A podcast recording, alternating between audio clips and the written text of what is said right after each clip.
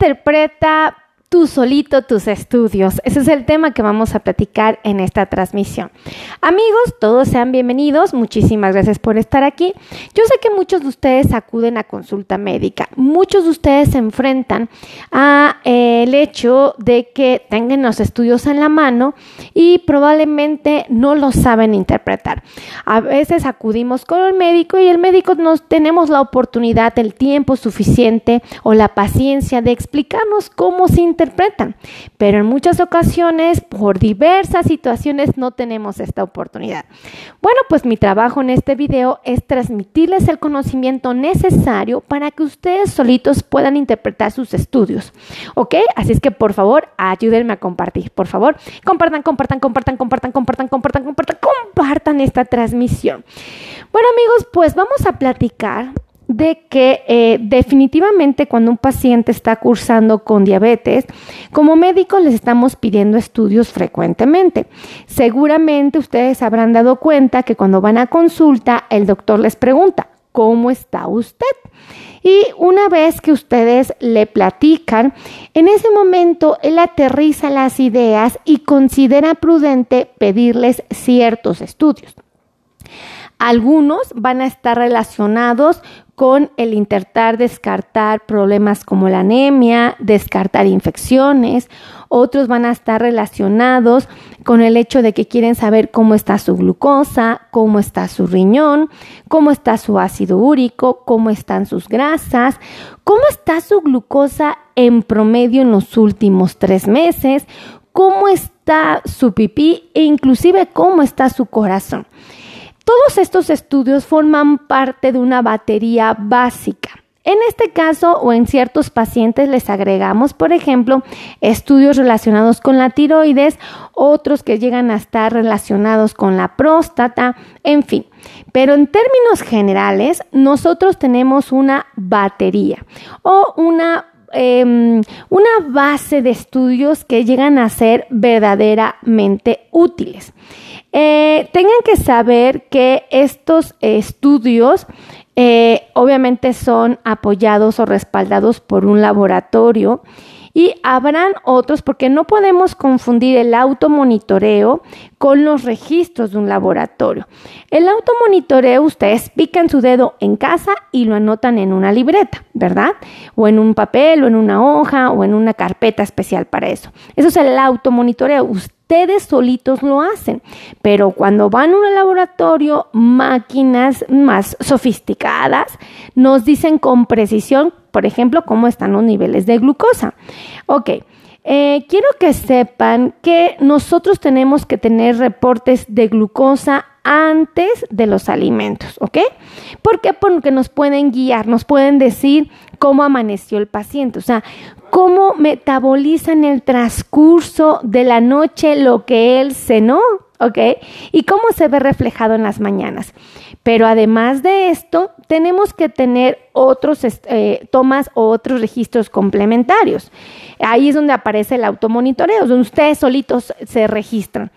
Pero si ustedes se dejan guiar únicamente por la glucosa con la cual amanecieron, ahí estamos cometiendo un error. ¿Ok? Si ustedes me dicen, doctores, que me hice estudios de sangre y tenía la glucosa en 132, ¿no? O quien me dice, doctora, me hice estudios de sangre ayer y mi glucosa amaneció en 112.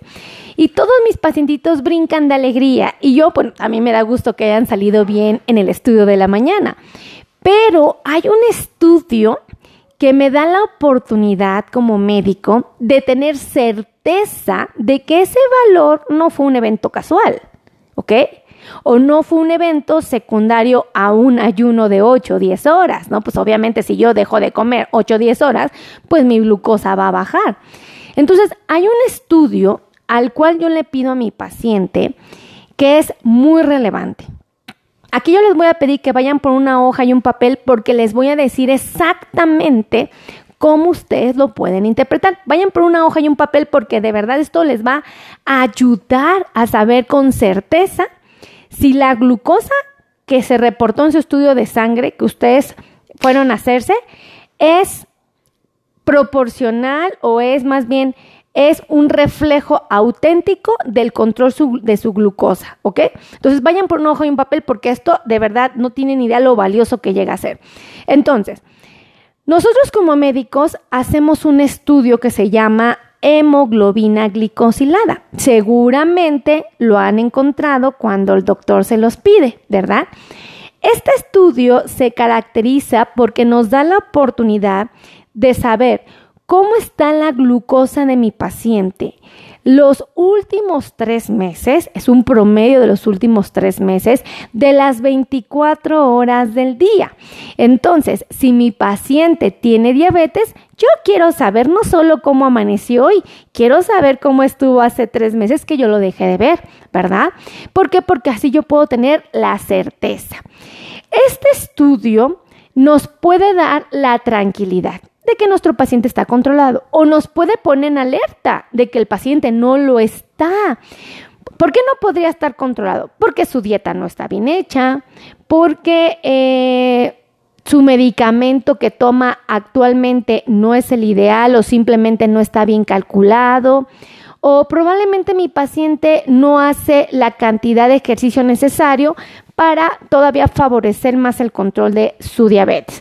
Entonces, deben de saber que se considera este estudio muy valioso porque me da la oportunidad de saber cómo estuvo mi glucosa eh, en los últimos tres meses. Es un promedio de las 24 horas de los últimos tres meses. Escuchen esto. Hemoglobina glicosilada. Y por favor, no la confundan con la hemoglobina normal. Si ustedes buscan hemoglobina, pues la van a encontrar, ¿no? No, no, no. Yo quiero que me busquen la hemoglobina glicosilada o glucosilada, ¿ok? Como ustedes me la encuentren, como ustedes la quieran decir, eso no importa. Entonces ustedes la encuentran y ahí van a interpretar esto.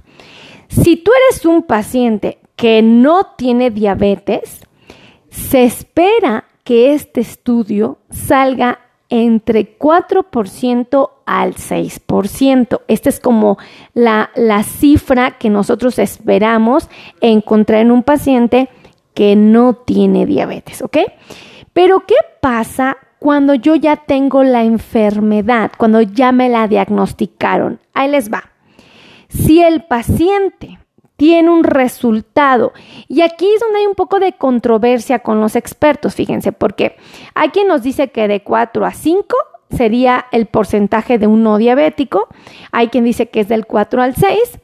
Yo les voy a ser honesta, yo soy un poquito más exigente y sí les digo que de 4 a 5, ¿vale? Pero bueno, vamos a hablar de eh, la interpretación que tienen los libros de medicina, que hasta cierto punto llegan a ser muy reconocidos.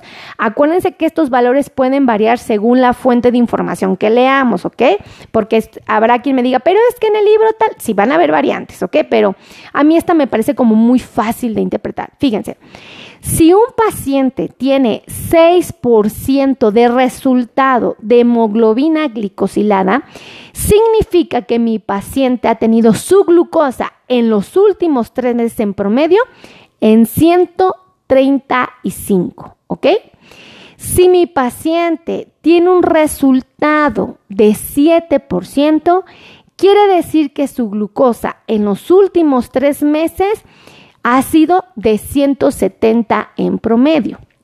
Si el resultado de mi paciente es 8, quiere decir que mi paciente en los últimos tres meses, en promedio su glucosa ha sido de 205, ¿ok? Si mi paciente se hizo el estudio y encontró su hemoglobina glicosilada en 9, Quiere decir que su glucosa aproximadamente en los últimos tres meses fue de 240. Si mi paciente tuvo un valor de 10%, quiere decir que su glucosa estuvo en promedio de 275. Si un paciente tiene su glucosa de 11, su hemoglobina glicosilada, discúlpeme, de 11, en promedio estuvo en 310. Si mi paciente tuvo una hemoglobina glicosilada de 12%, Quiere decir que tuvo su glucosa aproximadamente en 345 en los últimos tres meses. Esto quiero que lo anoten porque si ustedes van a sus estudios de sangre y encuentran una hemoglobina glicosilada de 11, quiere decir que su glucosa está muy alta, ¿ok? En los últimos tres meses, aunque ustedes se han hecho en el estudio en la mañana, en el laboratorio y han salido en 117, no se autoengañen. ¿ok? Esto solo es la glucosa de ese día del estudio, en ese momento, porque estuvieron en ayuno 8, 10 horas, a veces hasta más, ¿ok? Pero eso no significa que están controlados, solo nos dice cómo estuvieron ese día. Cuando ustedes se hacen la hemoglobina glicosilada, ahí tenemos la certeza, ¿vale? Entonces, esto es bien importante que ustedes lo sepan. Ahora, este estudio de hemoglobina glicosilada, ¿cada cuándo se recomienda hacer? Yo en lo personal, a mí me gusta que mis pacientes se los hagan cada tres meses. Hay veces que se pueden prolongar a seis, una vez al año, depende de las condiciones de cada paciente. A mí me gusta cada tres meses. ¿Por qué les digo esto? Les repito, la literatura dice cifras eh, interesantes que cambian según lo que leamos, pero yo se los pido cada tres meses porque es como, como tener un examen eh, eh, cuando está uno en la escuela y que te dicen vamos a hacer exámenes bimestrales para ver cómo sales, ¿no? Y, y pues ya sumamos todo eso y nos sentimos orgullosos de que a final de año le hiciste muy bien. ¿Qué pasa si te va bien durante varios exámenes y de repente uno sale mal? Bueno, pues uno lo entiende, ¿verdad? Pero si yo veo el estudio al final de año mal, pues puedo pensar lo peor, ¿verdad? Puedo pensar, ay, este niño no aprendió nada en todo el año. Y no, puede ser que se haya aprendido, pero pues hubo condiciones en ese examen que evidentemente no fueron los ideales para el resultado deseado.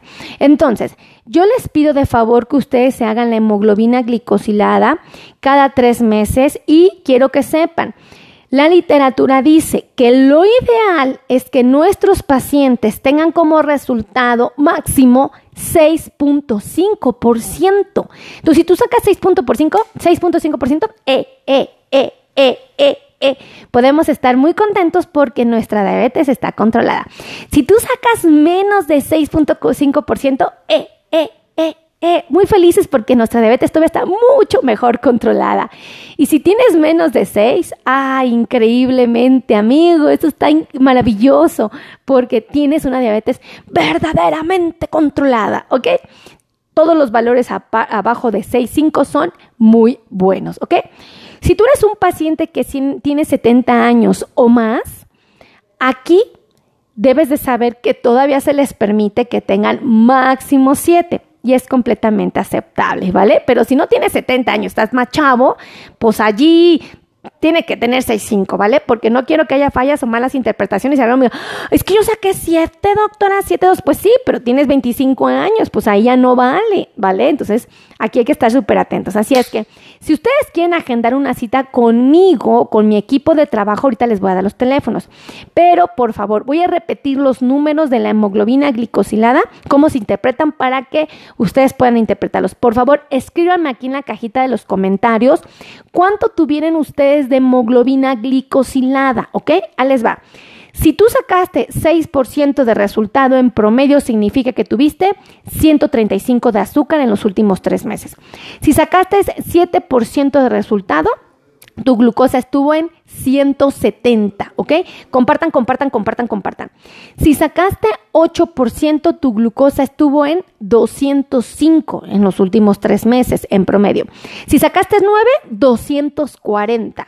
Si sacaste 10, 275. Si sacaste 11, 310. Si sacaste 12, 345. Si sacaste más, se va mucho más alta. ¿Ya lo notaste? Excelente. Ah, miren, por aquí me ponen 6.2, me pone mi queridísima eh, Clementina Mora. Oh, un aplauso para Clementina, 6.2. Uh, quiere decir que tiene su diabetes controlada porque ¿cómo debe de estar? Abajo de 6,5, ¿vale? Si Clementina tuviera 70 años o más, se la acepta de 7 para abajo, ¿vale? Entonces, para que no haya dudas. ¿Hasta aquí tienen dudas? Súper importante. Ahí les van los teléfonos para que puedan agendar cita conmigo, con mi equipo de trabajo. Pueden ser citas presenciales, ustedes pueden venir, o pueden ser citas virtuales a través del celular o la computadora. Ahí les van los teléfonos. Teléfono de WhatsApp 55 82 16 24 93, ¿ok? 55 82 16 24 93. Ahora, dos teléfonos más de oficina. Estos son teléfonos de oficina para que sepan. Estamos en la Ciudad de México por si tienen que poner alguna con este clave, este, estas internacionales, no sé cómo se llaman. Ahí les va. De oficina 55 26 51 61 07. Lo repito. 55 26 51 61 07. Otro teléfono de oficina, 55 90 01 19 99. Lo repito, 55 90 01 1999. Ahora, se preguntan, ¿quién forma parte de mi equipo de trabajo? Bueno, forma parte de mi equipo de trabajo médicos expertos en el control de la diabetes. Tenemos nutriólogos expertos en diabetes. También tenemos... Eh, nutriólogos, ¿verdad? Si les dije nutriólogos expertos en diabetes, médicos expertos en el control de la diabetes, tenemos médicos expertos en dolor neuropático, tenemos médicos especialistas en la circulación, tenemos cardiólogos especialistas en la circulación, tenemos ortopedistas. Y saben que es súper importante para mí el podólogo experto en diabetes. Ese es una extensión de mis ojos, de verdad es una extensión de mis ojos. Entonces, por favor, atiéndanse de manera oportuna. Puede ser presencial, pueden venir aquí al World Trade Center Ciudad de México o pueden ser virtuales a través del celular, la computadora o la tablet. Así es que pidan información y con mucho gusto les agendamos su cita. Así es que gracias, que Dios me los bendiga. Por favor, compartan, compartan, compartan. Compártanlo en su, en su, en su Facebook. Compártanlo en su Messenger, compártanlo en sus grupos de Facebook y compártanlo, ¿saben con quién? Por su WhatsApp y con sus amigos, sus latinos, los hispanos, los compadres, los vecinos, la familia que vive en los Estados Unidos. Por favor, compártanles esto, porque hay muchos pacientes que a veces, aún yendo a consulta en este país, les cuesta trabajo poderle entender al médico, porque de por sí si los médicos hablamos con palabras difíciles, engorrosas, confusas, pues imagínense cuando el idioma ahí se contrapone o no nos damos a entender claramente. Pues ahí está. Entonces, por favor, compartan, compartan, compartan. Los quiero mucho. Que Dios me los bendiga. Gracias por estar aquí. Nos vemos en la siguiente transmisión. Besitos a todos. Bye, bye.